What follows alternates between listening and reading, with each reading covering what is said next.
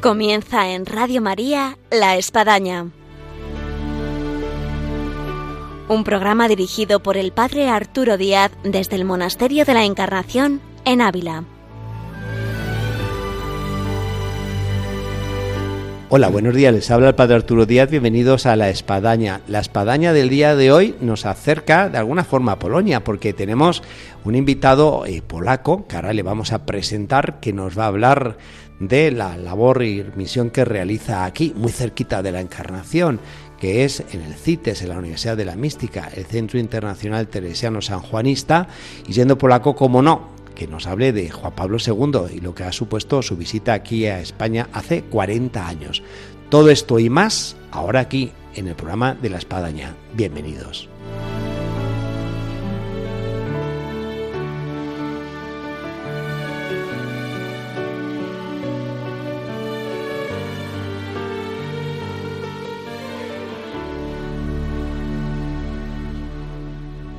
Como decíamos al inicio de nuestro programa, tenemos con nosotros a un carmelita, sacerdote, padre Yurik Navajowski, que es nuevo director de la Universidad de la Mística del Centro Internacional Teresiano San Juanista. Muy buenos días, padre Jurek. Buenos días, Arturo, y buenos días a todos los oyentes. No es la primera vez que tenemos con nosotros al padre Jurek y ya tuvimos anteriormente en varias ocasiones eh, al padre Javier Femín Sancho, que hace unos meses eh, dejó de ser director y ha asumido eh, en la dirección del CITES el padre Jurek. Y Padre Jurek no es nuevo en esta faceta porque mm, él está desde que se, se vino a inaugurar esta casa, aquí donde estamos al lado de la Encarnación. Sí, sí, así es. Sí, realmente aquí en la comunidad del CITES estoy desde el año 2008. sí, en mayo llegué aquí. Y prácticamente desde inicio sí estaba ya en esta casa, en esta nueva sede del, del Centro Internacional Teresiano San Juanista, o Universidad de la Mística, ¿no? como nos suelen llamar. Y son ya 14 años, sí. O sea, que te tocó todavía cuando esto estaba en obras. Esto pues que uno entra faltaban saltando ladrillos, cuerdas, pues eh, cemento, arena. Sí, sí, empezó la crisis de construcción, ¿no? En la construcción y los albañiles pues eh, iban terminando la casa poco a poco, pero queríamos ya empezar. Entonces vinimos aquí, bajamos aquí cuatro hermanos frailes y, ayudábamos también a terminar esto un poco. Son de esas aventuras que uno recuerda en el tiempo, las cuenta, no se lo pueden creer, de que no había agua, que había que irse a la otra casa para ducharse. Y para comer. para comer. arriba, la Santa, que se dormía con un colchón en el suelo. Pero bueno, eran pocos meses y después de unas semanas bajaron todos los alumnos con algunos profesores ya aquí y, el año siguiente, o sea, el curso siguiente, 2007-2008, ya empezamos aquí, en, en, esta casa. Obviamente, la capilla, por ejemplo, no estaba terminada todavía, la capilla grande. Aula Magna también faltaban butacas, bueno, se iba terminando todo. Qué, bonito debe ser para el Jurek ver ahora ya todo esto realizado y con esta vida que tiene el CITES y ver estos rincones de la casa, escaleras, salones y recordar todos esos tiempos de cuando esto estaba por hacerse. Sí, exactamente. Sí, era un camino, pero muy bonito también, ¿no? Porque primero pues supuso una labor interior, ¿no? Para ver si esto terminamos un día y, va a arrancar realmente. Pero sí, rápido yo capté que esto no, no es la obra humana solo. Entonces te entra, no, aunque tú estés otro, ¿no? Ahí detrás hay alguien más. Sí, sí. Entonces entonces rápidamente nos hemos dado cuenta que no, aquí merece la pena trabajar a pesar de cualquier dificultad que esté. Bueno, sois continuadores como carmelitas en el tiempo de Santa Teresa, que ella sintió cuando salió de la Encarnación en San José que sería la reforma como una estrella que daría mucho esplendor. Y hay que decir que, que este edificio tiene forma de estrella. Sí, exactamente. Esto nos recuerdan todos cuando ven el edificio desde arriba, ¿no? Vista aérea que parece una estrella. Entonces enseguida pues nos remite a esta frase de Santa Teresa del libro de la vida, que realmente se refiere al convento de la, perdón, de San José, la primera fundación, pero bueno, eso también es algo tan nuevo para nuestra orden, tan particular, que también pues algunos lo, lo, comentan o le, apropian esta frase, ¿no? Este edificio. Claro, claro. Y ahora, ¿cómo se vive, Padre Yure, que el hecho de haber estado comenzando desde el inicio, podemos decir así, de albañiles, para acabar la obra, luego de secretario de, de, este centro y, ahora de asumir la dirección, con lo que ha supuesto desde el inicio eh, el padre Javier Fermín Sancho en la dirección del mismo y, como no, nuestro querido padre Rómulo Cuartas también, que se nos fue al cielo va a ser un año. Eh, ¿qué, ha supuesto para ti ahora poder llevar adelante esta dirección del instituto? Exacto, sí. Yo puedo decir que sí, estando ya 14 años aquí, pues claro, conozco todo. Pero a la vez, eh, cuando uno empieza ¿no? a, a, a, coger nueva responsabilidad, aunque estás en nuevo sitio, cambia todo. ¿no? claro, el gran, la gran labor que ha hecho Javier, Padre Francisco Javier Sancho Fermín, junto con el Padre Rómulo, y también otros hermanos que pasaron por aquí, ¿no? Padre Benedicto, Padre Iván, Padre Martín Bringas al inicio, también varios entonces es, es insuplantable, ¿no? porque realmente Javier fue como un motor de todas las actividades que íbamos ampliando, oferta nuestra académica, oferta de formación espiritual y mística. Entonces, esto prácticamente empezaba desde cero, porque había solo un curso, ¿no? un curso, aunque anual, dedicado a Santa Teresa San Juan de la Cruz, curso el fundamental para nuestro centro, pero luego toda otra oferta de cursos de fines de semana, luego conseguir el título máster avalado por la Universidad Católica, todos los, todos los acuerdos firmados con otros centros de estudios para tener reconocimiento y aval, esto íbamos haciendo en estos años, ¿no? y esto es un gran labor de Padre Francisco Javier Sancho Fermín y Padre Rómulo durante estos años. Y, también la oferta, no solamente de curso máster, cursos fines de semana, pero también otros cursos académicos, cursos superiores. Actualmente tenemos tres cursos académicos superiores eh, que podemos ofrecernos sobre los santos y también sobre acompañamiento espiritual. Y luego también otras eh, relaciones y convenios con otros centros de estudios para, pues, desde la mística sí. Eh, por ejemplo, entablar diálogo interreligioso. Sí. Con, tenemos pues eh, una serie de cátedras y entre ellas eh, también cátedra de, con los musulmanes. Sí. Luego cátedra con los budistas, donde tienen sus líneas de investigación sobre la mística sufí y mística cristiana, por ejemplo, o los budistas mm, y, y, los, y los santos o místicos cristianos. Eh, entonces, toda esta gran labor eh, se ha hecho este año y yo como que siempre en segunda fila en la Secretaría, claro, inscripciones, claro, certificados, bueno, todo el apoyo que, que uno puede Dando dar. información. Y, y, sin embargo en este año sí, al nombrar superior general, pues hacer este cambio y mi nombramiento como director, pues sí, un poco cambia, un poco entre comillas, cambia mucho. Sí, uno está en el mismo lugar, ve todas las cosas, pero ya de otra manera, ¿no? porque la responsabilidad es mucho más grande. Aprovechando la experiencia de la Secretaría, aunque ahora se está en dirección, seguro que hay muchos oyentes que se interesan y dicen, bueno, eh, a mí me, ¿qué, me, ¿qué me podría ofrecer el CITES? Ciertamente lo mejor es que se meta en la página web, porque ahí tienes una página web bastante bien eh, detallada y realizada Sí, nuestra página web es muy sencilla, mística.es. Mística.es. El nombre, mística.es. Allí sí encuentran toda la oferta nuestra actualmente. nosotros sí, realmente nos, lo que nos importa es la mística. La mística, ¿no? investigamos, eh, promovemos y también intentamos vivir ¿no? lo que es la experiencia, esta experiencia de Dios eh, tan particular que llamamos mística. ¿no? Sí, porque muchas veces surge esa pregunta, esa cuestión. ¿La mística eh, se vive o se estudia? Exactamente, las dos cosas, las dos cosas. Claro, si quieres promoverla y, estudiarla, y si no la vives, pues no tiene sentido. ¿no? Claro. tiene sentido. Es, es un fenómeno humano tan particular que abarca toda la existencia humana ¿no? y también influye. ¿no? Y si uno quiere investigar, estudiar y promover sin vivirlo, no tiene mucho sentido, al menos desde nuestra, nuestro punto de vista cristiano. Sí. Cuando hablamos de la mística cristiana y de, los, eh, de lo que son Santa Teresa y San Juan de la Cruz, uno de los mejores expositores, pues se, se, se, intuye y se, y se mm, sabe que hay que vivirla, al menos intentarla vivir. Claro.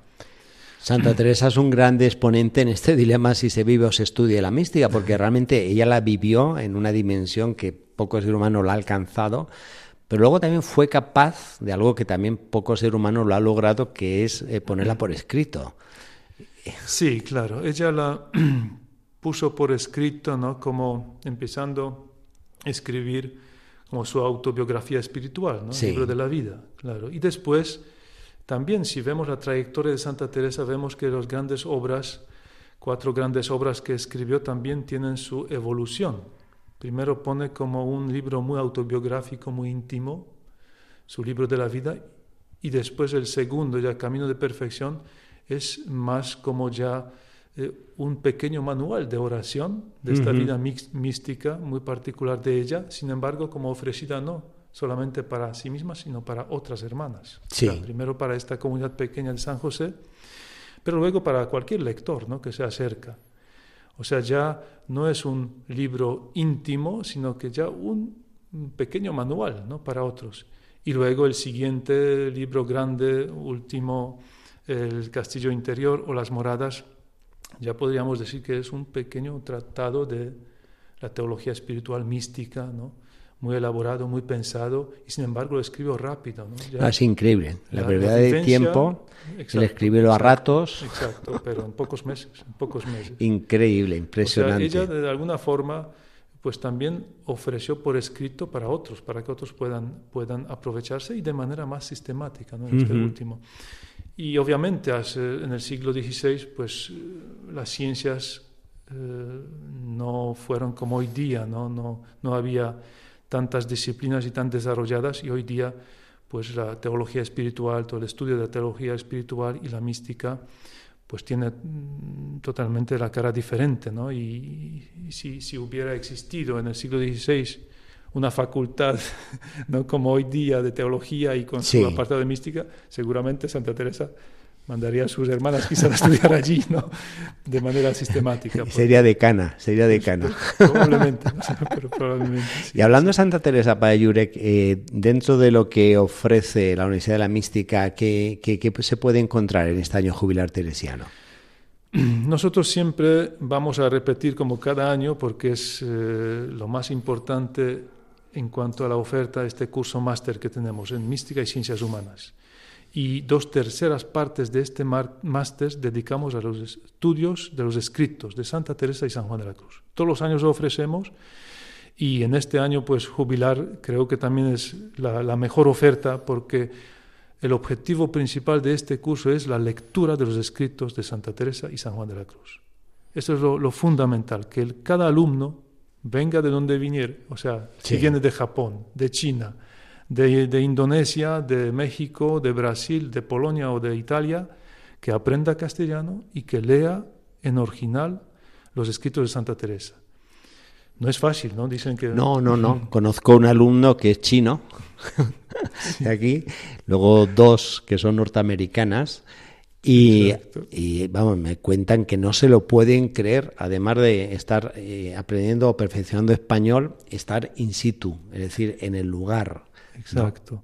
Es que, claro, el curso sistemático este que ofrecemos, máster, da también muchas herramientas para comprender los escritos, porque claro, es una escritura del siglo XVI y, para comprender pues necesita uno ayuda y sobre todo un extranjero, ¿no? cuando viene y se acerca a, a estos grandes autores.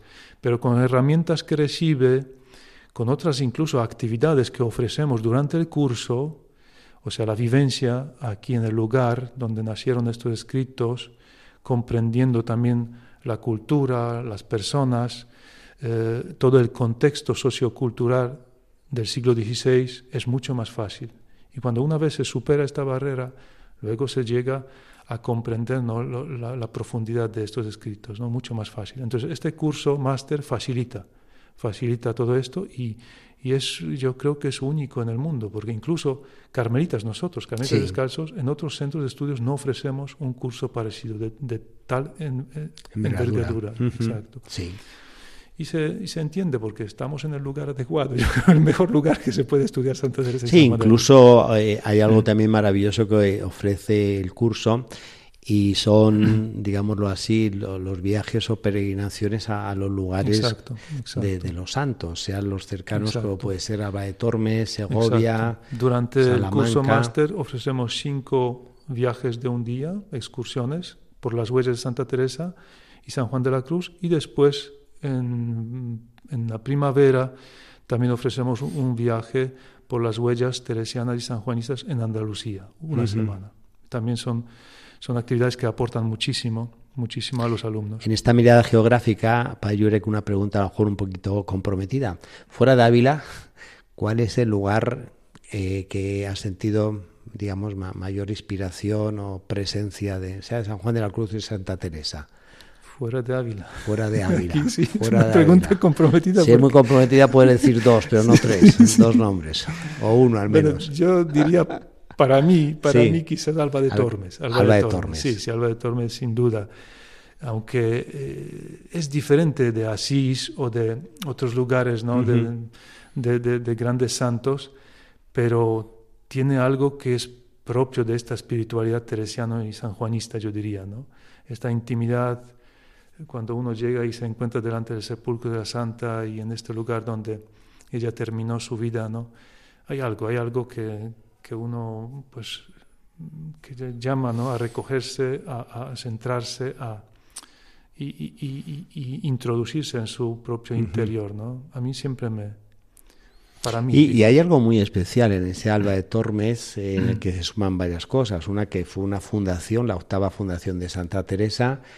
es decir, que, que, no es que cayó ahí, murió y fue algo, pues bueno, circunstancial, sino que fue una fundación, una fundación que además eh, conllevó el hecho de que ahí pues partió esta vida a la otra y luego algo muy muy muy especial que, que, no hay en cualquier sitio, ninguno, que es que está el corazón de ella, el brazo de ella y además en ese milagro de que siendo pues un músculo del corazón de manera especial está ahí.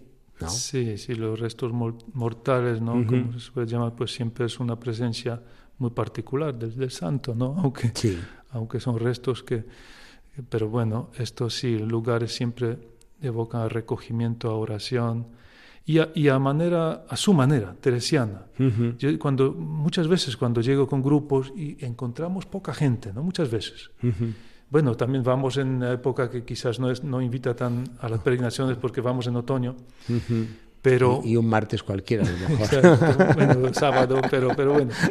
Eh, pero yo digo, sí, esta espiritualidad es diferente de la espiritualidad franciscana y lugares también lo transmiten. O sea, yo creo que es muy particular el propio de Teresa, porque invita a la intimidad, a la tranquilidad, al recogimiento, ¿no? donde pasan muchísimos peregrinos y, velas y, y, rezos en voz alta. No, allí es encuentra uno mucha intimidad, eh, invitación a entrar en su interior, ¿no? este silencio y recogimiento yo siempre... Luego Alba de Tormes tiene ese aire castellano también, De, austeridad, de, sencillez, de meseta castellana. No es que después de 500 años, como ha podido pasar a otras ciudades, que crecieron y, oye, pues hay un centro comercial, hay toda una serie de barriadas, en fin, que uno se remonta fácilmente a hace 500 años cuando ahí estaba Santa Teresa. Sí, sí. ¿no? Sí, en la época, incluso yo diría que es quizás... Em, en siglo, no quizás, con toda seguridad, en el siglo XVI, Alba de Tormes significaba mucho más que hoy día. la presencia de los duques de Alba, sin duda alguna. Sí. Exacto, el Palacio Ducal y todos los personajes que pasaban por allí y la corte a veces, pues, sí. pues, pues significaba quizás mucho más que hoy día, ¿no? Así que hoy en día es Santa Teresa. Santa hoy día Teresa. Sí, por Santa Teresa, por Santa Teresa, sí, exacto, exacto. Padre, decíamos al inicio, y no podemos por menos, siendo polaco, padre Jurek, de, hablar algo que ha resonado y sigue resonando, porque hace 40 años que San Juan Pablo II visitaba España, el Papa ha venido de lejos, el Papa polaco, el Papa misionero, eh, esa primera visita que, que marcó y que hizo que viniese otras tantas veces aquí de visita, de visita a España. Eh, en su caso, eh, eh, ¿cuándo es el año que, viniste aquí a España? La primera vez, Sí, la primera en vez. 98, en 1998, pero solo para, por un mes y medio para Ya, estudiar español. ya, ya, ya, ya, ya, Sí, ya. Bueno, aun sin saber español, ya, ya resonaba mucho que el Papa Juan Pablo II estuvo en España, porque además ya había estado varias veces, ¿no? Después de esa primera de 1982. Y, y luego, en el tiempo, ¿qué, qué resonancias eh, piensas que, que, bueno, que, que ha tenido lo que ha supuesto todas estas visitas del Papa Juan Pablo II y en especial la primera de nueve días y aquí en Ávila? Sí, eh, sí, varias veces eh, me tocó pensar un poquito, no reflexionar sobre este tema porque pues en muchos rincones de Castilla y de toda España encuentro eh, pues monumentos, placas conmemorativas de la por donde pasó Juan, San, Juan, Juan- San Juan Pablo II, ¿no? Y siempre es, pues para mí personalmente es una alegría encontrar estas huellas por donde pasó y un personaje tan, eh, tan querido ¿no? por nosotros, por el pueblo de Polonia y lo que significa él ¿no? para nosotros. Eh, yo creo, ¿no? al reflexionar aquí sobre la visita en, en Ávila concretamente en eh, 1982. 1982, ¿no? el 1 de noviembre, esta fiesta de todos los santos, y el encuentro ¿no? en la mañana con las, eh, todas las monjas de, De España, clausura, de sí. clausura, y la vida contemplativa, y en el convento de la Encarnación, ¿no? Eh, lo que significó para esta comunidad ¿no? de las carmelitas descalzas y también para todo el Carmelo. ¿No? Yo creo que él eh, vino aquí o llegó aquí como un poco a su casa, viendo la, la, respuesta, la acogida tan cariñosa que tuvo, porque él eh, desde su juventud, desde su pequeñez, pues tuvo contacto con los carmelitas. Él nació en Wadowice, donde estaba el convento. Eh, 20 Eso tuvo un discernimiento vocacional de que Sí, es, es- es sí, ser carmelita. Me sí. lo contaron en Cherna. Exacto, Ahí El estuvo. convento en Wadowice de los frailes carmelitas descalzos se abrió 20 años antes de su nacimiento. Ujú. Y ellos ya, eh, carmelitas, abrieron allí un colegio para chicos. eh, existía un santuario donde venía mucha gente a confesarse. Y allí también llegó, pues, Karol Wojtyła. Y luego eh, iba creciendo, pero nunca perdió este contacto con los carmelitas, nunca. Incluso después, al trasladarse a Cracovia, ya cuando joven, donde trabajaba y estudiaba, pues tuvo sus confesores carmelitas. Sí. Y eh, prácticamente hasta últimos días de su vida mantuvo relación de amistad con los carmelitas. Una, relación muy particular fue con el padre Kovaluvka, Leonard Kovaluvka. Sí, hay, hay varios, eh, varios, varias cartas y varias tarjetas escritas por Karol Wojtyła a Juan Pablo II que se conservan en el archivo provincial de los carmelitas descalzos en Cracovia, eh, que él mandaba a, Sí. este, a este padre. Y, por ejemplo, una que mm, pocos días eh, antes o después, ya no recuerdo bien, pero bueno, en la, en la fecha de cuando se lo eh, nombra como ya posible eh, obispo de Cracovia y él sabe ya que, que lo van a ordenar obispo, él escribe justo una cartita breve a este padre Kovaluvka agradeciendo por todo lo que le- él le, le ofreció como confesor, como director espiritual y también pidiendo oración, pidiendo oración. Ya seguramente tenía en mente esta nueva misión Sí. de obispo y sin embargo después cuando viene elegido el eh, papa, Papa. también mantiene esta Ahí no, ahí no te, ahí ni, ni lo pensaba, que iba a ser elegido papa. Nada, nada, nada, nada. Sin embargo, este padre Kovaluvka ya estaba entonces en, en- en- África, eh, era uno de los primeros misioneros en África, y él se- enseguida le escribe también una carta a él. ¿no? O sea, esta relación existía todo el año, eh, perdón, toda la vida. Entonces, él al venir aquí a Ávila, pues viene y también por, por otra cosa, ¿no? por estudio de San Juan de la Cruz. Sabemos que él escribió la tesis Doctoral. sobre, doctoral sobre, sobre San Juan de la Cruz. Entonces él se sentía como en la familia, Como en casa. como en casa. Vino aquí y de hecho cuando vemos vídeos y, y leemos discurso y la acogida que tuvo aquí por las hermanas y todas las monjas, pues fue tan cariñoso que, que, que- que de, verdad es admirable. Yo también al observar y recordar esta visita aquí en Ávila, y sobre todo el encuentro con la vida contemplativa, me llamó mucha atención eh, lo que él subraya en su discurso ¿no? a, las, a las monjas y de lo que agradece de manera particular, que ha sido posible esta reunión o esta, este encuentro con todas las monjas contemplativas, no solamente carmelitas, pero todas. Dejaron sus clausuras, vinieron aquí donde donde el lugar marcado... 3.000 monjas en Exacto, son algunos 3.500, otros 2.000, pero bueno, muchas. Sin embargo, que fue posible, ¿no? Que fue posible vivir algo en común, ¿no? A pesar de que cada familia tiene su, su carisma y dejaron algo porque tenían que salir de clausura, pero para que, para que suceda algo, algo más grande. Sí. Porque se sintieron como todos, como una familia, una iglesia, que es iglesia con el pastor, con el pastor. Y este encuentro, yo creo que porque Papa lo subrayaba en su discurso. Gracias por que ha sido posible este encuentro, ¿no? Y fue tan agradecido y tan, tan, tan contento por esto, ¿no?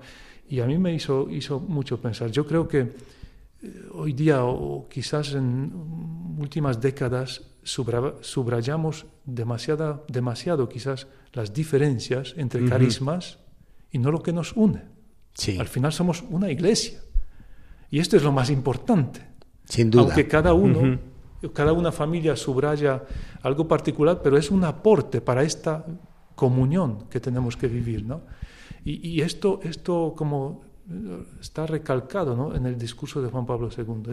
Es un discurso perenne que hay que leer, releer, meditar. Exacto, eh, y, luego, y luego Eucaristía junto a la muralla, multitudinaria, multitudinaria y, y, también lo que, eh, bueno, todos los medios subrayaban que también ¿no? preparada y, y en cuanto a la celebración litúrgica y, y el discurso del Papa, ¿no? que también eh, habló sobre Santa Teresa en esta homilía y subrayando ¿no? lo, lo, más importante, ¿no? la oración, la oración.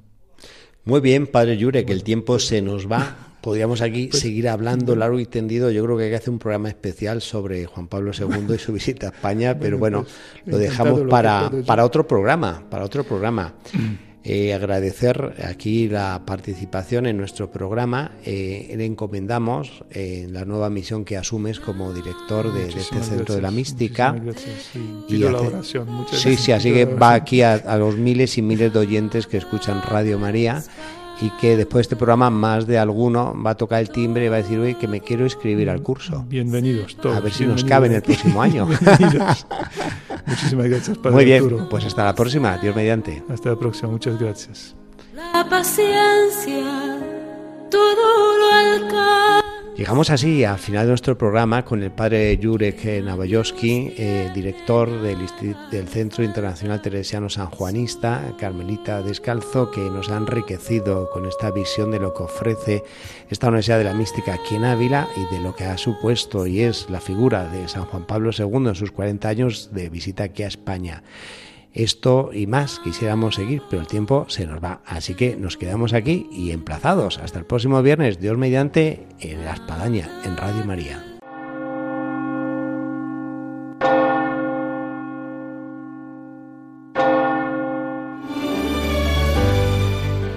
Han escuchado en Radio María La Espadaña, un programa que dirige el Padre Arturo Díaz desde el Monasterio de la Encarnación en Ávila.